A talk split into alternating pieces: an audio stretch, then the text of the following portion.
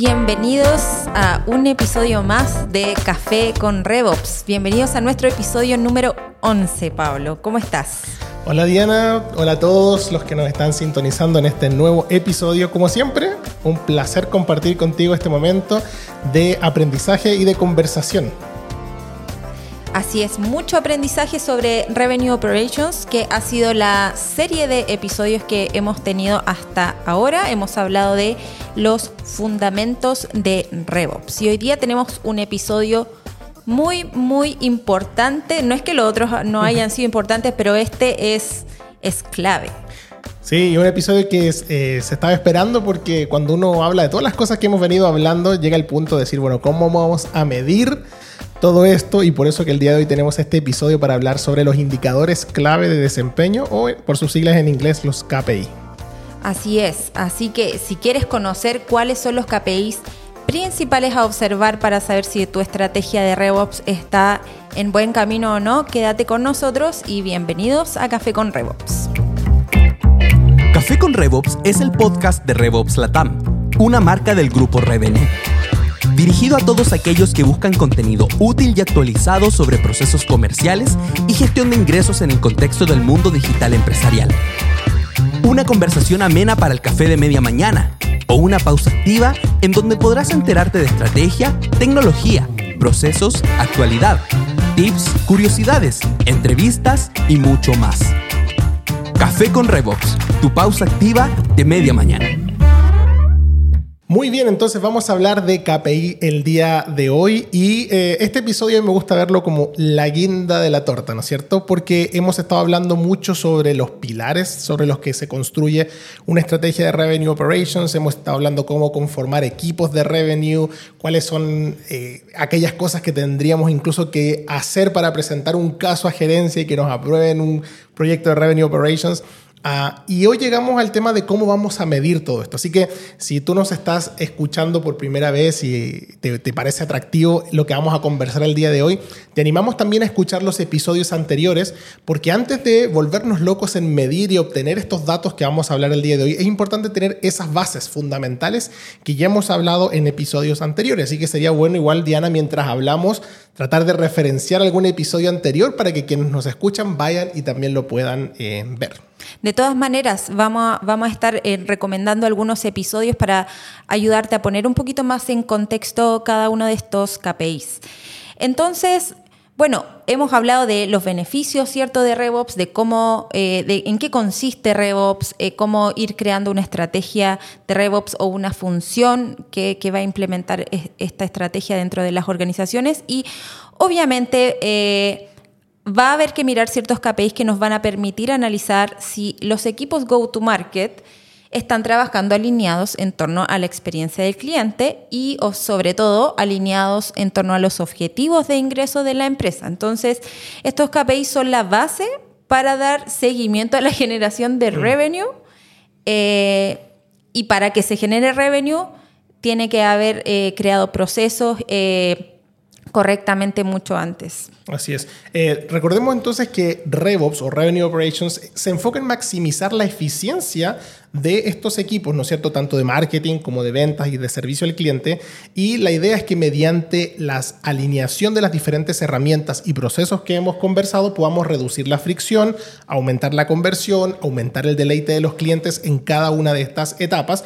Y eso, como hemos hablado y creo que es clave y ahora va a cobrar quizás más sentido, es alinearnos en torno a este recorrido del comprador ya no tanto de manera filosófica o en términos de los procesos, sino que ahora cómo el recorrido del comprador es quien también nos va dando, por así decirlo, el paso a las diferentes acciones que debemos medir. Y creo que es muy importante que veamos los diferentes KPIs en relación al recorrido del comprador, que no son KPIs aislados, que no son KPIs que se nos ocurrió de la noche medir, sino que tiene que ver justamente con eso. Y, ahí lo, justamente los invitamos al, capítulo donde hablamos en alineación en torno al Buyer's Journey, porque esto se complementa muy bien eh, habíamos hablado anteriormente de alinearnos y crear un proceso centrado en el cliente y ahora que asumimos que tenemos ese proceso centrado en el cliente, ¿Cómo lo medimos? Por lo tanto, los KPIs que vamos a estar conversando tienen que ver en cómo medimos ese recorrido del cliente hasta que se transforma, ¿no es cierto?, que genera revenue y sigue adelante dentro de nuestra empresa.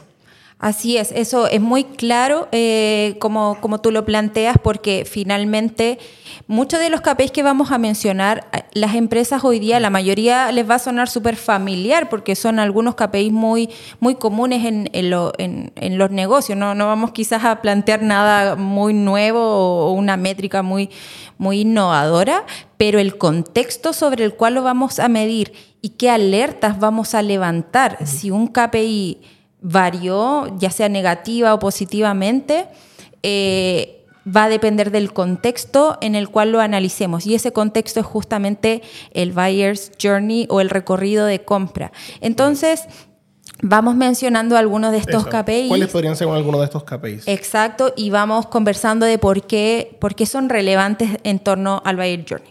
El primer KPI a observar es el costo de adquisición de clientes CAC eh, y este es, es, un KPI que obviamente es relevante porque eh, si, si eh, el costo se ha encarecido en el tiempo, es probable que refleje alguna fricción en el proceso de ventas que esté encareciendo ese proceso.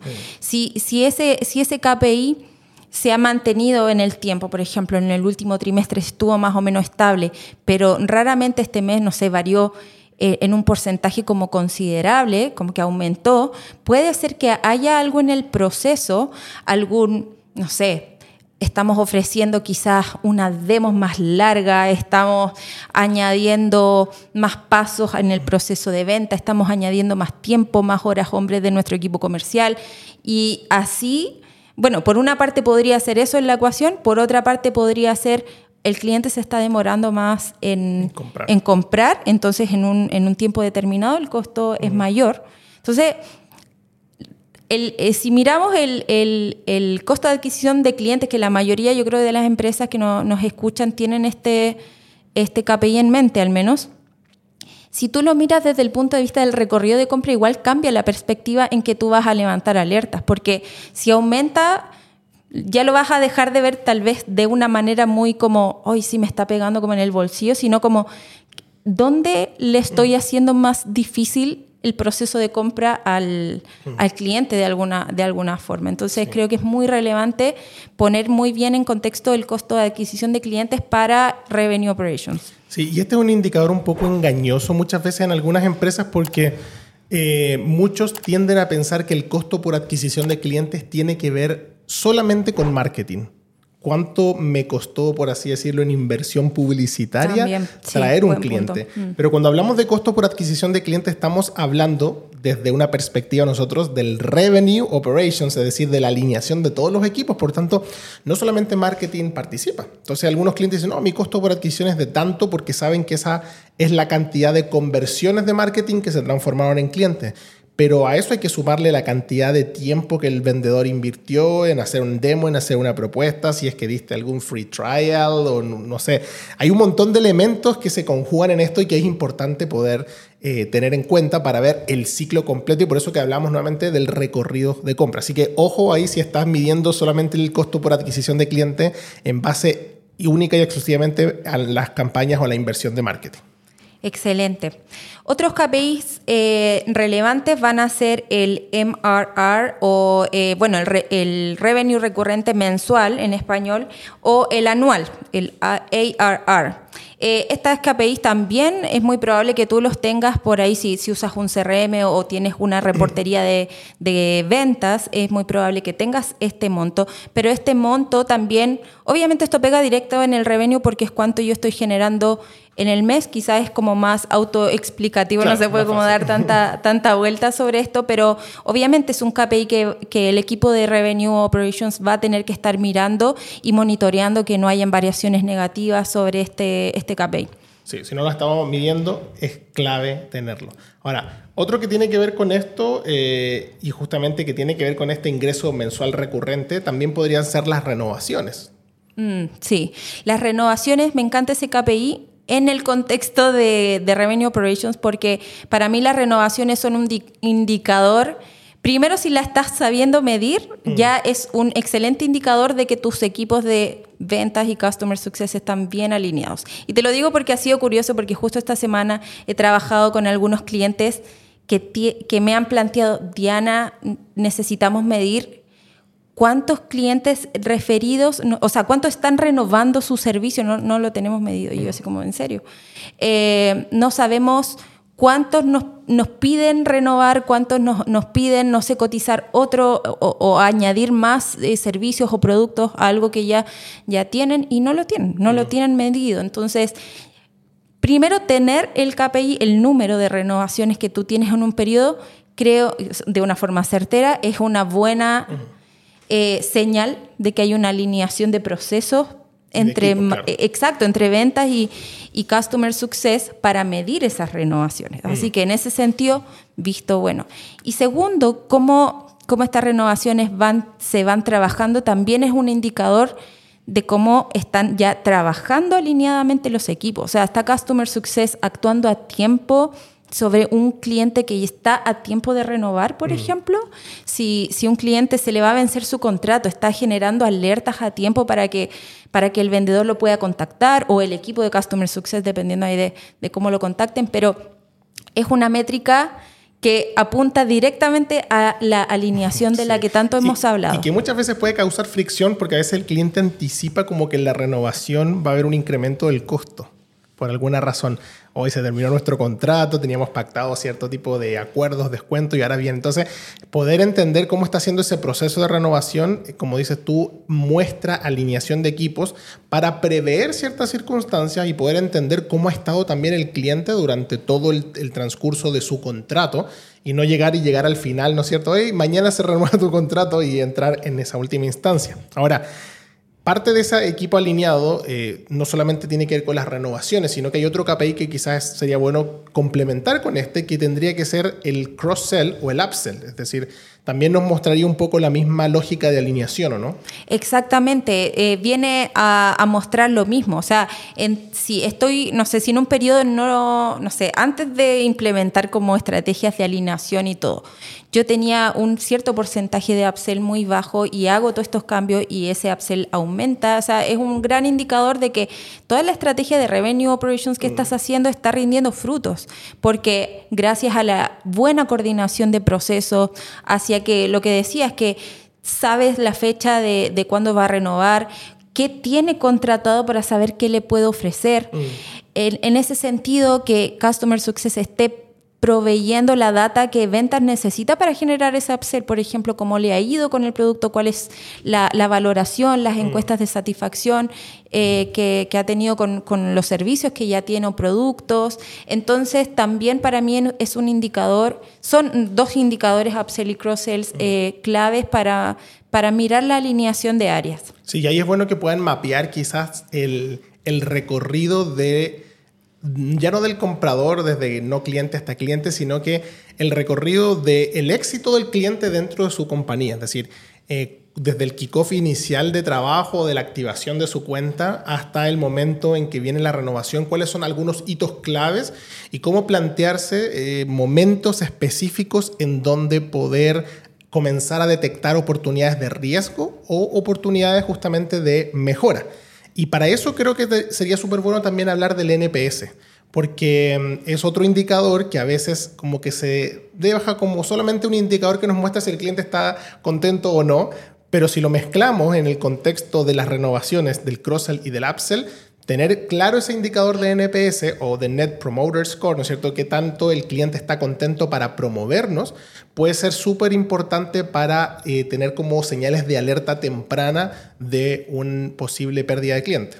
Es genial unir el NPS con todo esto porque creo que tú, uno, puede, podría hacer una estrategia muy poderosa para generar cross-selling o mm. upselling de una forma muy automatizada. Por ejemplo, bueno, nosotros hemos hablado que somos partners de HubSpot, ocupamos HubSpot como, como nuestra plataforma para hacer todo este tipo de procesos, pero en HubSpot tú perfectamente puedes tener una automatización de que si el contacto tiene un NPS sobre tanto, entonces manda una alerta a ventas para que revise ciertas condiciones de su renovación, en que está, mandarle un correo, un saludo, algo para mejorar ahí la relación, deleitar un poco más al cliente y asegurar que la renovación se va a dar. Eh, se va a dar exitosamente. Entonces, el NPS también es uno de los KPIs clave para unir unir con todos los demás y, que es muy importante ponerlos en el contexto de RevOps. Claro, y otro que se une, porque es interesante cómo todos los KPIs van dando lugar a otro, es justamente el Customer Churn o justamente el KPI que nos muestra la pérdida de clientes. Claro. Que, muchas veces como que no se quiere hablar de esto porque no, nosotros no queremos perder clientes, pero es una realidad. Todas las compañías más o menos pierden clientes y es importante tener claro cuál es esa métrica de pérdida de clientes y por qué. No importa si es baja, a lo mejor le dicen, no, yo pierdo muy pocos clientes. Bueno, pero los pocos clientes, ¿por qué se perdieron? Y al tener obviamente una estrategia de, medir KPIs con el, NPS, tener alineación para el, el upsell, el cross, las renovaciones, todo eso va de alguna manera previendo lo que podría ser una pérdida potencial de cliente. Sí, y el, el customer churn e, es un, o sea, poder medir, saber realmente por qué un cliente se va dependiendo de tu negocio, es una información yo creo muy valiosa para para los tres equipos de go-to-market, marketing, ventas y customer success, porque perfectamente puede ser una métrica que marketing de alguna manera esté también mirando como esos motivos cada cierto tiempo, con una data más o menos contundente como para sacar algunas conclusiones de que tal vez tenemos que apuntar a un público diferente, porque mira, se está dando que hay, hay ciertos motivos de abandono que, no sé, nosotros a lo mejor como negocio apuntamos a un ticket promedio alto, entonces no nos conviene perder clientes porque, porque queremos como eh, alargar el, como la vida del cliente con nosotros, eh, alargar ese MRR, el ARR. Entonces, eh, tener claro estos motivos eh, creo que puede ser una muy buen insight para, también el equipo de marketing. Entonces, es bien interesante cómo estos KPIs también siempre tienen que apuntar hacia que los tres equipos estén alineados en interpretarlo bien y usar bien. Y si perdemos clientes, que va a ser un proceso natural y que muchas veces eh, vamos a perder clientes porque en realidad era hora de perderlos, porque ya le ofrecimos todo lo que le podíamos ofrecer, porque ya se terminó nuestro servicio y el cliente se fue contento, o sea, fue una pérdida feliz de cliente, entra otro KPI, el lifetime value. Así es, la, la vida del cliente, cuánto dura ese lifetime value y el, el, episodio anterior nos daba un muy buen ejemplo de Starbucks, donde me quedó como muy, muy presente. Ahora cada vez que vas a Starbucks te acuerdas de eso. Sí, no queremos dar publicidad gratis aquí a Starbucks, pero fue un buen ejemplo. Eh, sí, es muy importante saber eh, la calidad de nuestros contactos del, del cliente que estamos cerrando, cuál es el valor total que nos va a generar a nosotros como negocio. Y, también importante que, estemos monitoreando esto, cuánto... Em, ¿Cuál es el valor total para que mm. también marketing pueda enfocar sus esfuerzos a aquellos clientes que tienen un potencial LTV más alto? Así es. Bueno, hay un montón de KPIs que podríamos hablar y, y, de estos mismos podríamos profundizar un montón de cosas más. Así que si se dan cuenta, hay eh, mucho que hablar más allá de los KPIs que normalmente se conocen.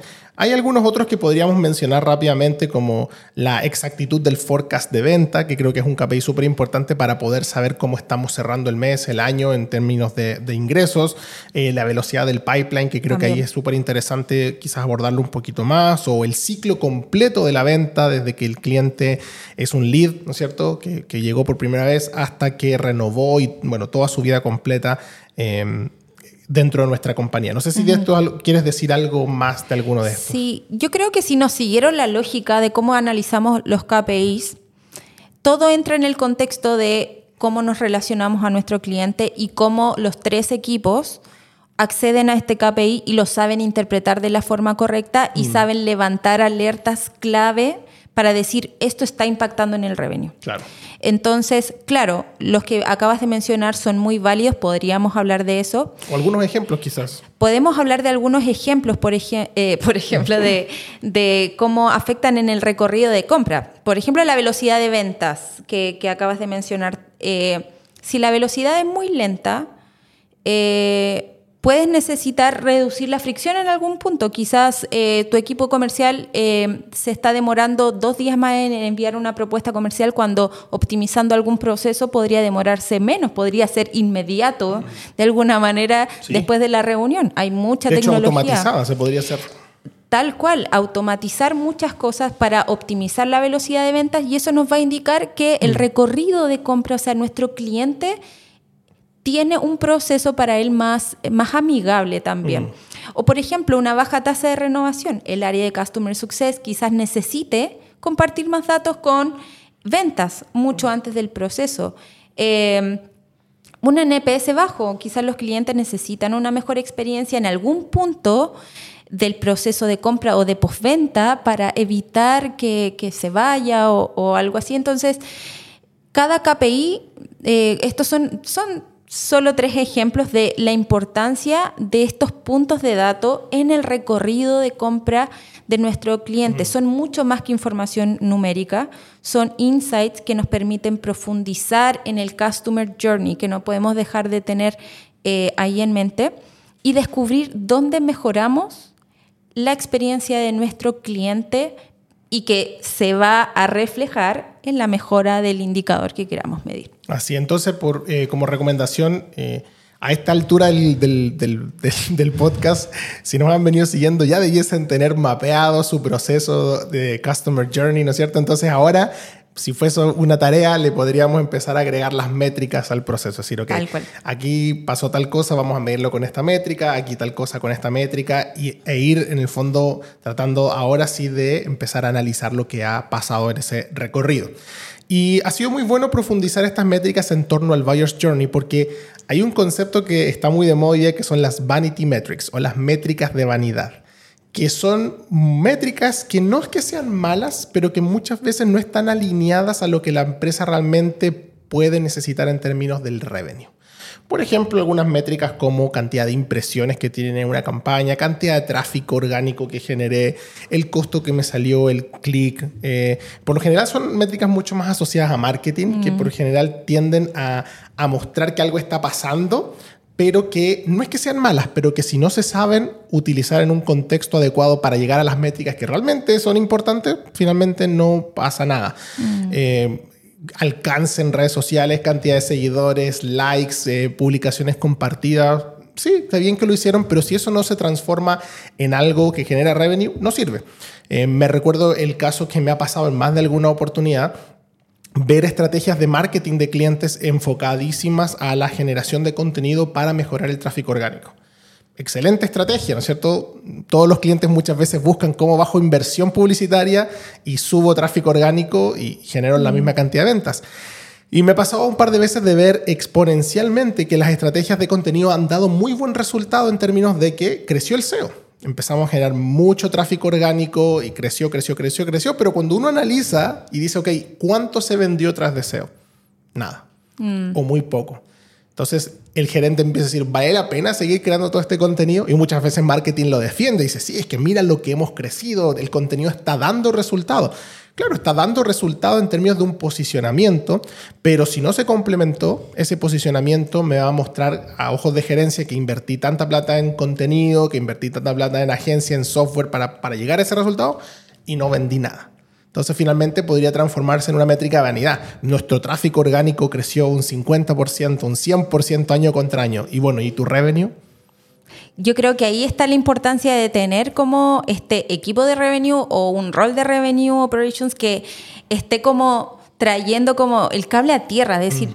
bien, pero el revenue, bien, pero la tasa de cierre, bien, pero recuerda equipo de marketing que no se trata solo de esto, o sea, como tú dices, positivo, genial, aumentar tráfico orgánico puede ser perfectamente una meta, una meta que se desprende de una meta de revenue, finalmente. Entonces, está, está muy claro eso y creo que en, el fondo acá la conclusión respecto a las vanity metrics sería que no enfoquemos nuestros esfuerzos en ellas, sino podemos, podemos medirlas, pero no, no ocuparlas como, como un KPI para tomar decisiones finalmente. Exactamente. De hecho, bueno, ahí los invitamos a, a ver nuestro episodio número 5, donde hablamos de cómo conformar un equipo de revenue, la importancia de tener un equipo de revenue, porque como bien tú dices, quizás esta métrica, volviendo al ejemplo del tráfico orgánico, puede ser una métrica muy buena para que se discuta dentro del equipo de marketing. Exacto. Pero cuando marketing va a la reunión de revenue, con el equipo de revenue, él no puede llegar solamente con la métrica de que implementaron, que incrementaron el tráfico orgánico tiene que llegar como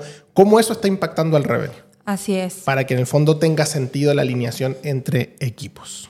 Genial. Bueno, además de los KPIs que hemos hablado de números, creo que también es importante traer a la conversación data cualitativa que es relevante observar también eh, por el equipo de, de, revenue, por el rol o, por eh, en general en tu organización si estás buscando crecer y escalar con este tipo de estrategias. Y en cuanto a data cualitativa, eh, me refiero específicamente a data sobre nuestros clientes. Hacerse una pregunta. ¿Qué cambios hemos observado en nuestro cliente en el último tiempo? Uh -huh. Eso no es data que vamos a obtener en números, quizás algunos datos sí son eh, intrínsecamente numéricos, pero, por ejemplo, ¿cómo está comprando? ¿Cuál es el cambio generacional que hay en nuestro comprador?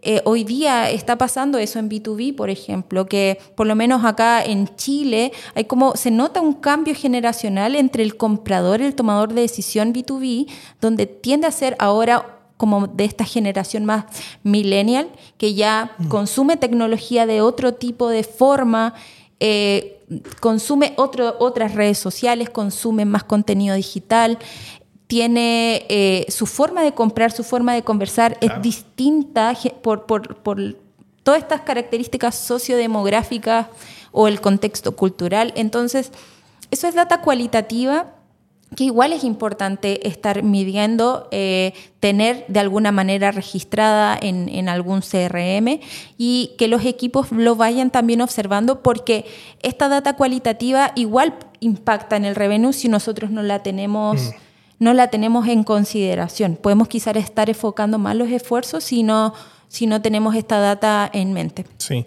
de hecho por ahí se dice que los mejores analistas de datos son los que más preguntas se hacen porque entienden que el oro del dato no solamente está en el número, sino que en esa pregunta del dato cualitativo. O sea, tengo el número, ahora hazte preguntas cómo llegaste a ese número, qué pasó, cómo fue. Eh, y entre más preguntas te hagas y puedas irlas resolviendo, a lo mejor no tú solo, sino que con un equipo y discutirlas, creo que eso enriquece más la conversación y no solamente quedarnos con la típica presentación de aumentamos un 30% las ventas, ¿sí? Bueno, pero ¿por qué? ¿Qué pasó? ¿Qué hicimos? ¿Cómo fue? Y empezar a tratar de analizar ese dato más cualitativo. Ahora, eh, si llegaste a este punto, eh, uno tiene como el deseo de, estar escuchando esto y decir, voy a mi gestor de tareas, a mi gestor de, datos, a mi CRM, a mi, herramienta analítica y voy a empezar a ver dónde puedo encontrar todos estos datos que estamos hablando acá. Y ahí hay que tener un poco de cuidado, porque si no se pusieron los fundamentos anteriormente para obtención de estos datos, hoy no los vas a poder sacar ni los vas a poder reportar.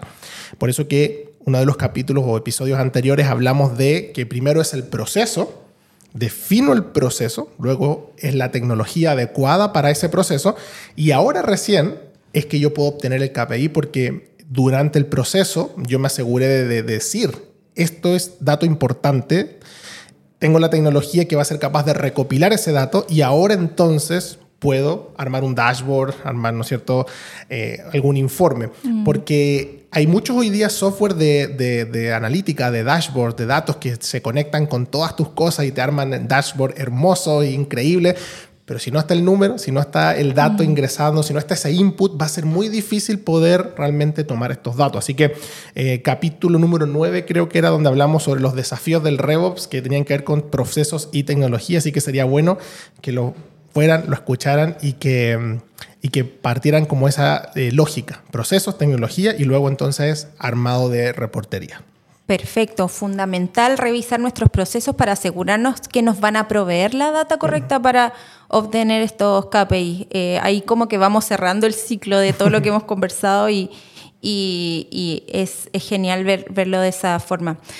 Otra, otra área relevante respecto a los KPIs para tener en consideración antes de ir finalizando este episodio es mantener siempre una mentalidad de largo plazo. RevOps no es una estrategia de corto plazo, como ah, quiero hacer RevOps este año y voy a ver cómo me va. no. no, RevOps eh, tiene que venir como a quedarse un poco en la organización porque va a ser tu motor para la generación de revenue, para buscar escalar el negocio. Entonces, analizar muchos de estos KPI es algo que necesariamente va a poder realizarse con certeza en un periodo más largo. Lo importante es lo que tú acabas de mencionar, que es poner los fundamentos estratégicos de RevOps, es decir, alineación entre los equipos go-to-market en torno a, los objetivos de revenue, procesos definidos como el proceso comercial, eh, definido y estudiado por los equipos, Customer Journey documentado y accesible y gestión de data, tecnología de acuerdo a ese proceso. Entonces, con estos fundamentos, manteniendo una mentalidad de largo plazo, teniendo estos KPIs en, en mente, perdón, vamos a poder analizar esta data en un tiempo más razonable. No es algo para ponerse ansioso, es algo que hay que construir. Entonces, muy importante si estás buscando medir estos KPIs a través de una estrategia de RevOps, siempre mantener una mentalidad de largo, de largo plazo. Así es. Y para ir cerrando, a mí me gustaría concluir con algo que, que creo que es vital, y es que el dato por sí solo no sirve de mucho. El dato debe tener un contexto. ¿sí? El dato por sí solo es un número que me muestra algo, pero que si no está dentro de una referencia, dentro de un contexto, va a ser difícil que me pueda ayudar a tomar esa decisión o llegar al, punto que quiero. Porque, ¿Por qué usamos los KPI o los datos? ¿no es cierto? Porque queremos tomar decisiones que ayudan al negocio a crecer. O sea, estoy vendiendo eh, un 10% eh, de un producto que quiero subirlo al 30, al 20. Bueno, necesito tener ese dato, pero tengo que usar el dato para trazar el camino. Entonces, eh, me gusta ver los datos como calles la calle yo puedo, mira, y te puedo nombrar un montón de calles de, tu ciudad, ¿no es cierto? Calle tanto, calle tanto, y tú puedes pensar y decir, ok, sí, la conozco y, tengo ese dato. Eh, y te puedo decir, ¿no es cierto?, la numeración de esa calle y tú puedes saber, te puedo decir que esa calle va de norte a sur o no sé, es un simple dato. La idea es pasar del dato a la información. ¿Y qué es la información? ¿Qué es ¿Cuándo realmente el dato de una calle me sirve? Cuando yo cruzo una calle con la otra. Y te digo, mira, esta calle va de norte a sur, pero esta la atraviesa y aquí va otra que también corre de norte a sur y puedes, ¿no es cierto?, ¿no es cierto?, armar en tu cabeza un mapa. Eso es pasar datos a información. Ahora ya no solamente me sirve, o sea, me sé las calles, sino que me sirve saber esas calles porque están dentro de un mapa. Una vez que yo tengo información, es que yo ahora puedo pasar al conocimiento. Es decir, ok, entonces si yo tengo toda esta información, ¿cómo puedo hacer para llegar de mi casa al trabajo? Mira, voy a ir de punto A a punto B y para eso, con la información que tengo, sé que acá puedo doblar la derecha, sé que esta calle se termina acá, sé que tengo que dar una vuelta en U, sé el camino y puedo incluso buscar eficiencias dentro de ese camino, cómo buscar una ruta más corta, cómo poder evitar ciertas cosas, pero ¿por qué puedo llegar a eso? Porque tengo el conocimiento. Entonces, la clave es pasar de datos a conocimiento y entre medio, para llegar al conocimiento, tengo que tener información, que es la data estructurada, la data ordenada. De esa manera, realmente todo esto va a tener sentido, porque si no, vas a tener un dashboard lleno de números que al no cruzarse, no mm. vas a saber qué hacer. Y en este caso de Revenue Operation, el cruce de esos datos o el mapa de esos datos se llama Buyer's Journey o se llama mm. recorrido de compra. Esa es la forma en que yo voy estructurando los datos para que tengan un contexto en el recorrido del comprador y recién puedo tomar decisiones porque puedo pasar al conocimiento, saber qué pasa en cada punto y poder eficientar los procesos. Genial. Yo creo que con, tu conclusión queda muy, muy clara la importancia de poner en contexto todos los KPIs que hoy día mencionamos. Entonces, muchas gracias Pablo por, por darnos ese muy buen ejemplo, muy práctico para, para entender este, el contexto de los datos.